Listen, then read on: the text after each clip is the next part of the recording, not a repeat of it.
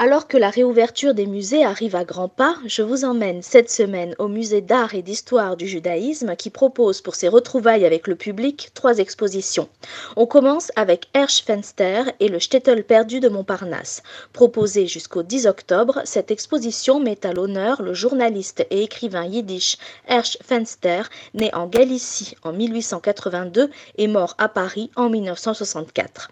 Auteur de l'ouvrage Nos artistes martyrs, publié en 1951, Fenster retrace dans cet ouvrage inédit les trajectoires de 84 artistes juifs de la scène française qui périrent entre 1940 et 1945.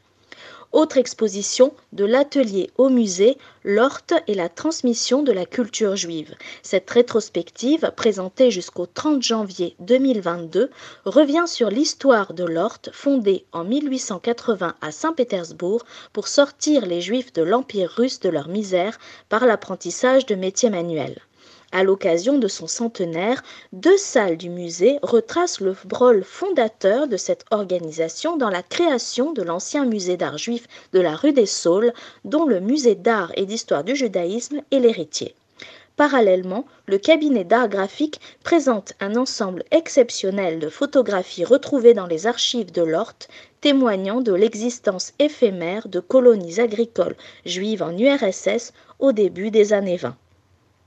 Enfin, le musée s'apprête à rouvrir à partir du 17 juin la fabuleuse exposition Chagall, Modigliani, Soutine, Paris pour école 1905-1940. Contraint à une fermeture précoce à cause du Covid, cette exposition mettra en lumière plus de 130 œuvres et de nombreux documents inédits qui renouvellent le regard sur toute une génération d'artistes immigrés à Paris entre 1900 et 1914.